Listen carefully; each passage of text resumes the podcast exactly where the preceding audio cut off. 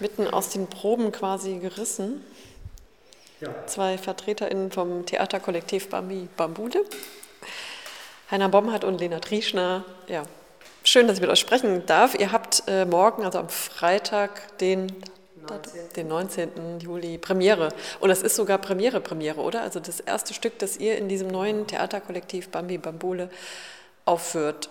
Das Stück ist, äh, ja, das ist, ist, große Literatur, wenn man so will. Also Heinrich von Kleist, 1808 Entstehungsdatum Penthesilea heißt es. Love is to die, das ist, nehme ich jetzt mal ganz schwer an, eure, euer Untertitel. Vielleicht könnt ihr kurz mal erzählen, ja, so groß, grob umreißen, worum geht es in dem, erstmal in dem Originalstück von Heinrich von Kleist. Ja, also es ist Trojanischer Krieg und die Griechen belagern Troja Achill als der große Held ist quasi der, der beste Kämpfer der Griechen und plötzlich, äh, keiner weiß warum, erstmal kommt eine Horde von den sogenannten Amazonen, also ein Frauenvolk, bricht in diesen Krieg rein und anscheinend ohne jeglichen Grund ähm, nehmen sie Gefangene und äh, dann stellt sich eben raus, Penthesilea, die, die Königin der Amazonen, sie sind gerade auf sozusagen Beutezug, weil sie eben immer Männer brauchen, um Nachwuchs zu zeugen. Und deswegen fallen sie immer in Kriege ein und holen sich da quasi die, ihre Männer zur Befruchtung.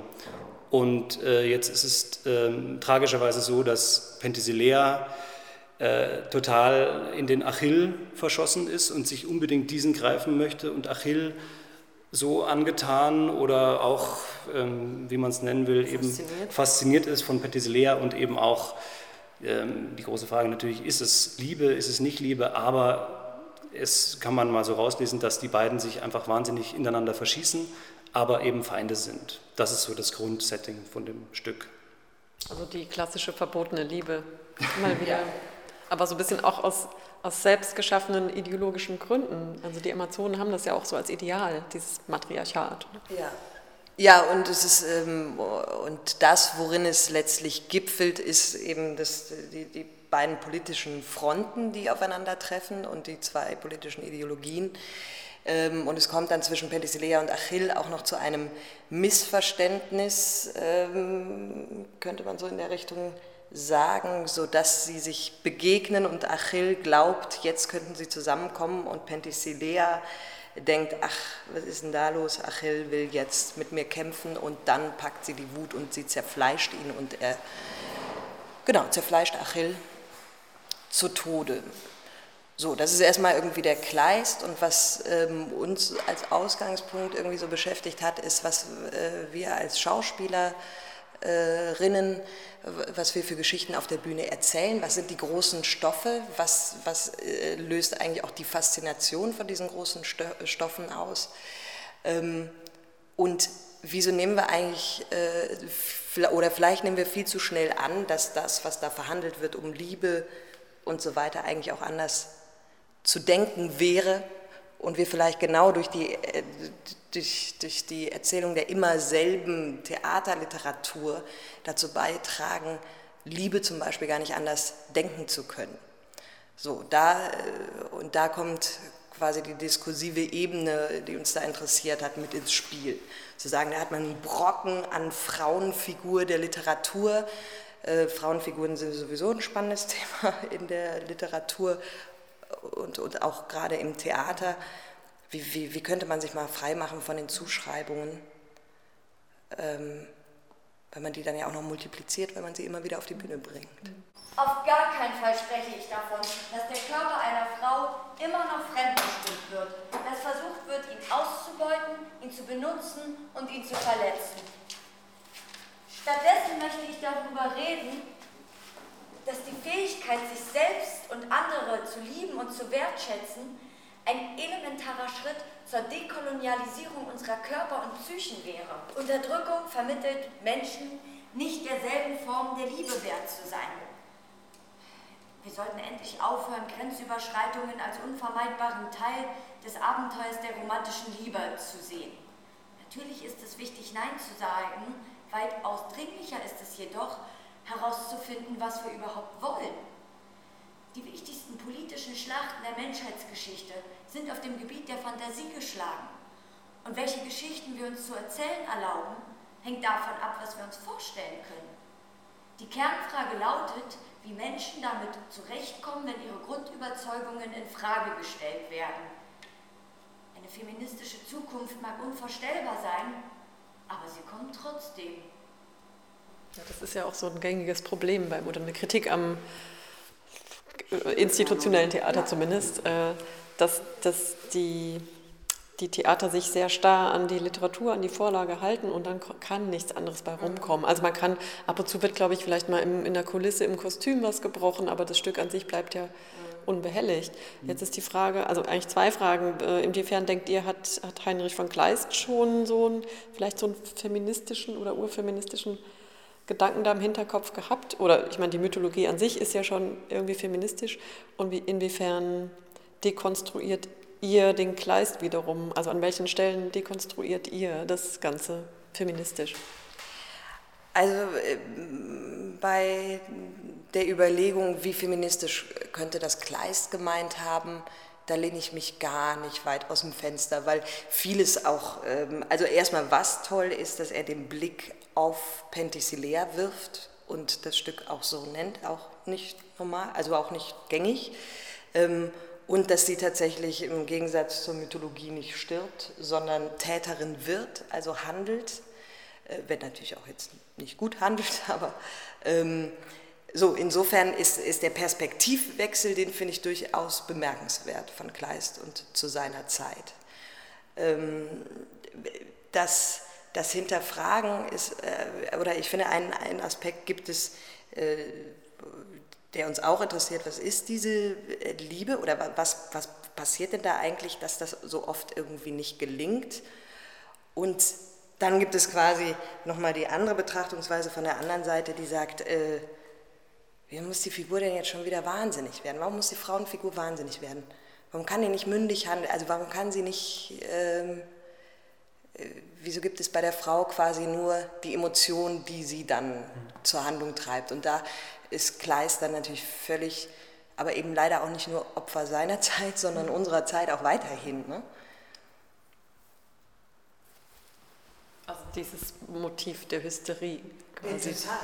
Der, der, der Emotionalität und eben kein Kalkül oder ähm, das, äh, das ist etwas, was einem pausenlos irgendwie so geht. Es gibt es auch im Stück, haben wir das äh, in einer Szene irgendwie aufgenommen, wie viele äh, Frau, also finde erstmal die Frauenfigur in der klassischen Literatur oder in ne, antiken Dramen, ähm, Tragödien, die, die also nicht wahnhaft ist, nicht hysterisch ist, die nicht abhängig von einem Mann ist, viele, die über nichts anderes reden als Männer, äh, gar keine eigenen Themen haben. Also das ganze Feld von Politik, Kampf, Schlacht, das äh, ist ziemlich an die Männer delegiert in den Stücken, also figurentechnisch. Und das ist natürlich äh, hauptsächlich dem geschuldet, dass es eigentlich in der klassischen Literatur keine Frauen gibt, die geschrieben haben.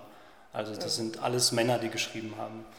Also ich kenne keine Frau in der deutschen Klassik, die Theaterstücke geschrieben hat. Oder? Nee. Also fällt mir keine ein, auch zum, nee. also bei den alten Griechen sowieso nicht. Ähm, da durften die Frauen ja nicht mal Theater spielen. Also da haben ja die Männer quasi mit Masken dann Antigone und Medea oder sonst gespielt. Also äh, deswegen und aber die Frage, ob Kleist das selber auch aus einem gewissen feministischen Standpunkt heraus geschrieben hat, ähm, ich glaube, da da können wir selber viel drüber streiten. Ich glaube schon, dass er ein wahnsinnig, einfach ein sehr empfindsamer Mensch gewesen ist, der durch seine Prägung, dass er in den Krieg musste und so weiter und da aber eigentlich gar nicht mit, mitmachen wollte, ähm, in gewisser Weise schon auch seiner Zeit voraus war, aber trotzdem gefangen war in seinen, in seinen Strukturen. Und Rollenbildern. Und Rollenbildern auch, ja. Everybody's searching for a hero. People need someone to look up to. I never found anyone to fulfill my needs. A lonely place to be, and so I learned to depend on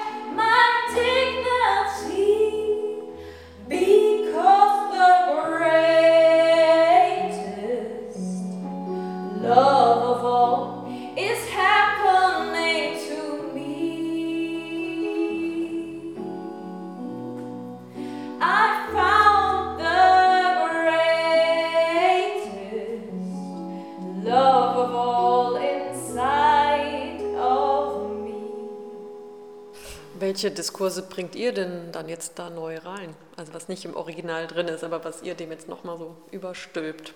Ja, also na, eigentlich müssen wir das gar nicht überstülpen, weil Kleist uns quasi so eine Vorlage bietet, wie zum Beispiel dieser Vorgang des Rosenfestes, in dem die Amazonen sich Männer gefangen nehmen, die dann äh, mit denen Sex haben, bis sie schwanger werden. So, das ist in der Kleist-Erzählung ähm, tatsächlich äh, eben nicht umsonst das Rosenfest. Also es wird alles schön geschmückt und die Frauen sind ähm, umschmeicheln die Männer. Und äh, bei Kleist endet die Szene auch mit dem Satz. War je ein Traum so bunt, als was hier wahr ist? Das sagt eben einer der Männer. einer der Männer, die gefangen wurden. Und das ist natürlich schon eine sehr, eine sehr milde Beschreibung, ähm, um das mal so zu sagen, von einer ganz klaren Vergewaltigung, die da passiert. Und ähm, um das aufzuzeigen, gehen wir quasi nochmal raus aus dem Text und machen eine andere Ebene auf, aber anhand von Kleist, was er da schon reingeschrieben hat. Aber eben zu sagen, ähm, passt mal auf, Leute, äh, das ist ganz kleine Vergewaltigung und auch die Frauen können Täter sein und auch Frauen können Männer vergewaltigen. Und dem, äh, und das finde ich eben oder wichtig zu thematisieren, dass äh, nicht nur, dass Frauen auch Täter sein können, sondern dass sie eben auch nicht nur Opfer sind. Mhm. Also diese Opfer-Täter-Zuschreibung, die es gibt, die ähm, der Realität oft überhaupt nicht äh, ent, entspricht oder so, ähm, die macht, ähm, die, die, macht die, setzt, die versetzt die Frau ja immer in den Tiefstatus. Und dass da der Mann bei Kleist quasi sagt, ach ist das super, ganz viele Frauen um mich herum, das, das kann auch gar nicht schöner sein. Und aber eben auch, und das ist ja irgendwie der Witz am Feminismus, dass das dem Mann auch Unrecht tut. Also es tut dem Menschen Unrecht. Ähm, so, also auf so einer Ebene äh, haben wir so Punkte, die, die uns gerieben haben und da zum Beispiel eben sexualisierte Gewalt, äh, Männer, Frauen, Opfer, Täter, ähm, genau. Zum Kampf steht sie gerüstet, ich sag's euch, dem Peligen gegenüber, die Königin. Jetzt treffen sie einander, ihr Götter, haltet eure Erde fest. Jetzt, eben jetzt, da ich dies sage, schmettern sie wie zwei Sterne aufeinander ein. Lanzen, schwächer als die Brüste splittern. Er, der Pelide steht, Penthesilea, sie sinkt, die Todumschattete vom Pferd. Und da sie jetzt der Rache preisgegeben, im Staub sich vor ihm wälzt, denkt jeglicher, zum Orkus völlig stürzen wird er sie. Doch bleich selbst steht der Unbegreifliche, ein Todesschatten da. Ihr Götter, ruft er, was für ein Blick der Sterbende traf mich. Vom Pferde schwingt er eilig herab, er beugt sich über sie. Penthesilea, ruft er, in seinen Armen hebt er sie empor, und laut die Tat, die er vollbracht, verfluchend, lockt er ins Leben, jammert sie zurück. Tod ihm, ruft Protoe, wenn er vom Platz nicht weicht, und mit des Pferdes Huftritt ihn verdrängend, reißt sie die Königin ihm aus dem Arm. Indes erwacht die Unglückselige, man fühlt sie röcheln mit zerrissener Brust, doch er, ein Gott, hat in der erzgekeimten Brust das Herz in Liebe plötzlich ihm geschwelzt. Er ruft, verweile und wirft das Schwert hinweg, das Schild hinweg. Die Rüstung reißt er von der Brust sich nieder und folgt der Königin unerschrockenen Schrittes nach. Als wüsste schon der rasende Verwegene, dass ihrem Fall sein Leben heilig ist. Der Untertitel Love is to Die, ich musste da auch spontan an, an Eva Illus denken, warum Liebe wehtut. Also dass mhm. Liebe im Prinzip, Liebe auf Augenhöhe, dann wird es schwierig, also dann kommen die Probleme und das ist ja hier ganz klar auf Augenhöhe, es verwischt ja auch irgendwie, also jetzt zwischen den beiden ProtagonistInnen äh, verwischt ja dann auch die, die Machtebene, die Geschlechterebene eigentlich gut, also ist ja eigentlich ein Ideal. Trotzdem natürlich, äh, lieben heißt sterben, ist jetzt eigentlich nicht so erfreulich. Ähm, wie, ja. wie meint ihr das? Also dieser Titel, um das kurz zu sagen, kam daher, weil eine Kollegin und Spielerin ähm, ein Lied gehört hat, wo diese, eine Zeile Love is to Die hieß. Und dann hatte sie irgendwie den Gedanken, dass das doch auch der Titel des Stückes sein könnte. Woraufhin ich dann als Musiker gesagt habe, ah, da hätte ich Lust, einfach einen eigenen Song auch drüber zu schreiben, der dann auch quasi so die, die Titel, der Titel, das Titellied äh, unseres Stückes ist. Und, aber inhaltlich, Love is to Die ähm, ist natürlich erstmal ein bisschen schwer und äh, dramatisch. Es drückt erstmal auf die Tube in Richtung, ähm, äh, dass, dass Liebe wehtun muss. Und warum muss sie das tun? Ähm, das machen wir dann in der Vorstellung quasi auf, das Fass. Aber es war auch einfach eine Chiffre, um zu sagen, also eher von einem Konzertgedanken aus den Abend zu sehen und eben nicht einfach nur Penthesilea da stehen zu haben. Ähm, äh, ja. Und äh, da ist für mich an auch ähm, wieder die Frage, es gibt halt ganz viele klassische Stücke, Theaterstücke, in denen Liebesbeziehungen zum Scheitern verurteilt sind und immer entweder einer stirbt oder beide sterben oder sie können nicht zusammenkommen. Und äh, dass man da, ähm, da machen wir dann eben auch noch ein weiteren, weiteres Thema auf, kann man nicht ähm, Geschichten auch anders erzählen? Und kann man nicht Geschichten auch darüber hinaus erzählen, nicht nur im, im Tod und Verderben, sondern gibt es nicht auch andere Möglichkeiten zusammenzukommen und ähm, andere Möglichkeiten Liebe zu leben? Und ähm, deswegen ist der erstmal ein provokativer Titel, wo wir versuchen, uns auch an diesem Titel abzuarbeiten.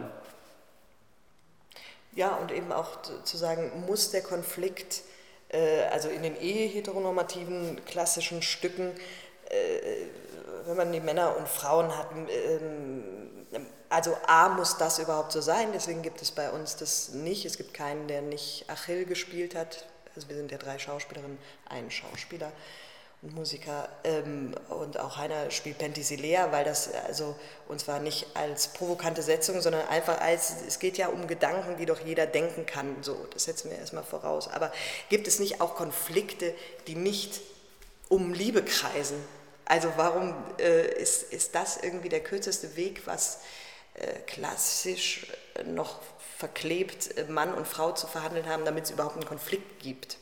So, das ähm, sollte man mal kräftig in Frage stellen. Ja, es geht ja auch viel um, um andere Erzählungen, andere Enden, das andere Ende. Also das wird ja auch ganz konkret benannt in dem Stück. Ähm, also bietet ihr ein anderes Ende konkret an oder lasst ihr das dann auch wiederum offen und jede kann sich selber eins aussuchen, weil die Fantasie ja auch äh, blühen soll? Wir machen es nicht an, äh, also darüber haben wir auch im Probenprozess nachgedacht, lassen wir die Geschichte Penthesilea anders enden. Ähm, was uns dann aber letztlich nicht interessiert hat, als zu sagen, gibt es den utopischen Raum oder wie groß muss der, äh, wie, kann man sich erstmal von dem Möglichen frei machen, was ist machbar und was nicht. Äh, ich würde schon sagen, es formuliert Gedanken, in denen gesagt, in, in dem beschrieben wird, von welcher anderen Seite oder Warte aus man Beziehung, menschliche Beziehung überhaupt grundsätzlich denken kann, was alleine der Fakt von wirklich Gleichstellung mit der Liebe auch schon machen würde. Ähm, und insofern, ja, also ich, ich, ich würde schon sagen, es gibt Gedanken in den Raum, die man mitnehmen kann und was daraus machen kann. Ja, also es ist nicht so, dass wir sagen, so geht's, Leute. Nee so müsst ihr es machen, dann werdet ihr glücklich sein. Aber es gibt quasi wie eine parallele Bilder, die am Schluss stehen bleiben, wo Alternativen angesprochen werden. Ob die dann für alle stimmen oder nicht oder auch so ähm, durchdeklinierbar sind, das weiß ich auch nicht. Aber es bleibt eben nicht in der Tragödie haften, sondern versucht noch eine andere Sicht auf, die, auf, die, auf das Thema zu werfen. Doch jetzt, da sie mit solchen Gräuelnissen auf ihn herangrollt, ihn, der nur zum Schein mit einem Spieß sich arglos ausgerüstet, stutzt er und dreht den schlanken Hals und horcht. Und eilt entsetzt und stutzt und eilt wieder und will zurück noch zu den Freunden fliehen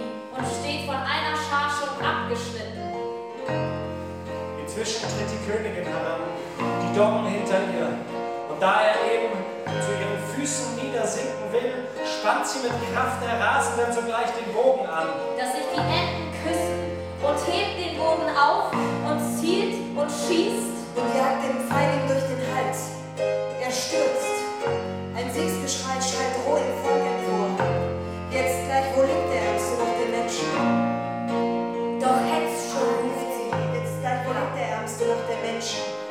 Teil, den weit vorragenden im Nacken, hebt er sich auf, hebt er sich heuchelnd auf und über, überschlägt sich und hebt sich wieder wiederum und will entfliehen. Doch Hetz, schon ruft sie, Tigris, Hetz, Viera, Hetz, Sphinx, Melatos, Dirke, Hetz für Kaori und stürzt, stürzt mit der ganzen Meute sich über ihn.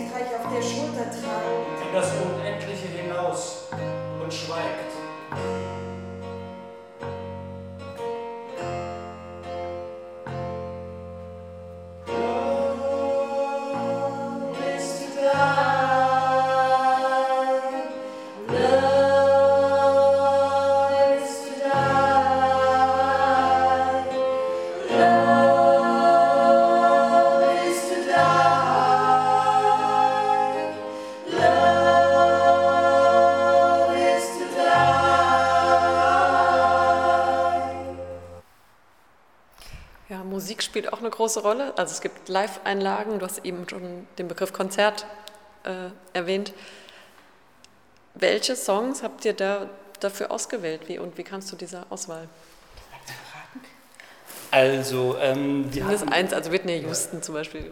Genau, wir hatten ein Stück, äh, das kam quasi auch aus einem Text, den wir, ähm, den wir mit rein hatten, der dann äh, mit Whitney Houston zu tun hat. Und dann kam eben die Idee, dieses Lied von Whitney Houston auch ähm, mit reinzunehmen. Und wir hatten aber am Anfang eine ganz lange Liste von Liedern, die uns thematisch auch interessiert haben und gedacht haben oder assoziativ auch erstmal mit Pentis Lea oder mit dem Thema ähm, zu tun hatten. Diese Liste ist immer kürzer geworden und da ich auch selber Lieder schreibe, habe ich auch Lust gehabt, was Eigenes zu machen. Und im Endeffekt ähm, sind gar nicht sehr viele Lieder drin und es ist jetzt so 50-50 von dem, was ich selber geschrieben habe und von dem, was von außen kommt. Und dieses eben, oder diese, diese Idee von einer Jam-Session oder einer Band, die da auftritt, ähm, geht auch so über Songs hinaus, als auch mit diesen Kleist-Texten ähm, äh, irgendwie nochmal anders ähm, anders die erlebbar oder erfahrbar zu machen. Also insofern ähm, äh, ist es wirklich ein musikalischer Abend. Genau, es sind jetzt quasi nicht nur Lieder, die gesungen werden, sondern auch der Kleist wird eingebunden in Musik und wird dadurch zu einem eigenen Song und zu einem eigenen Lied und dadurch vielleicht auch noch anders hörbar, als man das vielleicht sonst normalerweise im Theater kennt. Mhm. Ich fand gerade Whitney Houston interessant, weil die ja die eigene Biografie ist ja auch so durchzogen von dramatischen Liebesgeschichten, auch also schlimme Abhängigkeiten, also wirklich äh, nicht so, nicht so ein Erfolgsmodell. Da gibt es, da gibt es einen konkreten Bogen zu. Also äh, im, zu Beginn des Abends hat, ähm, äh, spricht Lisa einen Text, ähm, der genau ein Erlebnis von Whitney Houston, ohne dass sie erwähnt wird, skizziert das ist, äh, äh, und beschreibt die Liebe zu einem Crack-Junkie. Und äh, im Prinzip hat man wie so, eine, wie so eine Übersetzung auch zu Achille, was ist das für eine bekloppte Grundsituation? Also das wird nicht, also es ist quasi, Whitney Houston ist nicht unkommentiert oder äh, zusammenhanglos da am, am Ende, den, den Bezug gibt es da quasi wie eine Klammer. Tina Turner wäre natürlich auch noch in Frage gekommen. Ja, absolut. Ja. Aber man neigt natürlich dann auch ganz schnell dazu bei so Songs, dass man anfängt, irgendwas zu bebildern und sich dann doch vor den Themen drückt. Ne? Mhm. Weil man sich dann, also das war ja auch die Frage, auch zum Teil, was Kostüm oder so anging am Anfang, dann gedacht hat, arbeitet man sich jetzt nochmal an allen Sexismen auf der Bühne ab oder ignorieren wir das einfach? Na, ignorieren wir das doch. Ihr habt es ignoriert, oder? Ja. Ihr werdet es ignorieren. ja. ja. Ja, Kulisse fand ich auch, ähm, oder hätte ich jetzt auch noch ein paar Fragen, wie ihr zu dieser Auswahl der Kulisse gekommen seid, wenn das jetzt schon alles war, was ich da gesehen habe. Also es gibt in der Mitte so einen kleinen Sandberg, wenn ich das verraten darf. Es gibt eine Campingplatz-Atmosphäre. Ja, Campingplatz ist ja schon irgendwie so was sehr Gegenwärtiges und auch fast so ein bisschen prollig, so mhm. wirkt auf mich mit den Dosen. Und der Sand dann hat was von einer einsamen Insel und eher was Romantisches. Aber warum diese, diese beiden Elemente auf der Bühne? Ja, der, der Sand, den du da in der Mitte gesehen hast, äh, also da ist ein abgeklebtes Oval, was immer größer ist und ich glaube, das äh, erkennt man dann eher, wenn man äh, dann das Ganze sieht, stellt im Prinzip die Arena dar, die Arena der, der Heere, die Arena des Geschlechterkampfes, was auch immer, also ähm, vielfach einsetzbar. Und die Camping-Ecke ist wie ähm, der größtmögliche ähm, Gegensatz, äh, quasi eine Diskursebene zu schaffen, die aber in, in, dem, in dem unmittelbarsten menschlichen Zusammensein stattfindet. Und das findet ja nun mal statt beim Bier, am Tisch, in der Bar oder wie auch immer. Ne? Also Situationen, in denen man zusammen redet und wir ähm, reden jetzt nur eben auf einer anderen Ebene oder mit anderen Themen bedienen wir diese Camping-Ecke, würde ich so beschreiben. Genau, da steht zum Beispiel auch ein Grill drin, was ja so ein, ein Männlichkeitssymbol schlechthin ist, wo der Mann plötzlich aber seine, seine, seine Ernährerseiten wieder kennenlernt und quasi da darf er, die, da darf er die Familie nähren und äh, sich eine Schürze umbinden und so weiter. Also es sind so ein paar symbolische ähm, Orte auch und ähm, ja. Hm. Wann kann man denn jetzt euer Stück sehen und wo? Also im E-Werk in der Kammerbühne jeweils um 20.30 Uhr am 19. Juli, am 20. Juli, am 22. Juli und am 23. Juli. Also viermal kommt. Die Preispolitik fand ich auch spannend. Ja, das, äh, genau. Frauen bezahlen, nee, andersrum. Doch, Nee, so Doch, rum. so rum. So rum ist richtig. Frauen bezahlen 23 Prozent weniger Eintrittsgeld äh, wegen des äh, Gender Pay Gaps, äh, der, der, bundesweit gilt. Also Frauen verdienen nur 23 Prozent weniger und das berücksichtigen wir in den Eintrittsgeldern und wünschen uns, dass es viele Diskussionen zu Hause bei Ehepaaren heterosexuellen Ehe. Ich wette, da wird zigfach der Begriff Diskriminierung nochmal fallen. Ich mache es jetzt mal konkret, Frauen 13 Euro und Männer dann 15,73 Euro. Genau. Habt ihr genug Wechselgeld in der Kasse? Das ist nicht das euer Problem, aber... Ja, das, wir haben auch, wir haben über Runden, Aufrunden und Abrunden, nee, man soll darüber stolpern. Also, die kommen schon klar, die an der Kasse und die Männer auch. Okay.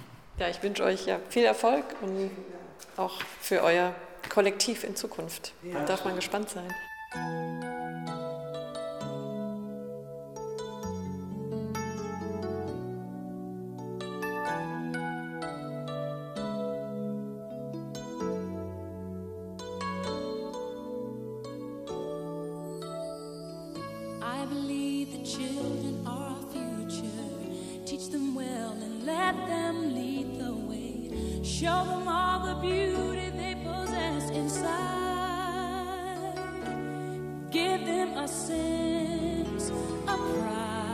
To make it easier. Let the children's laughter remind us how we used to be. Everybody searching for a hero. People need someone to look up to I never found anyone who fulfilled my needs. A lonely place so I learned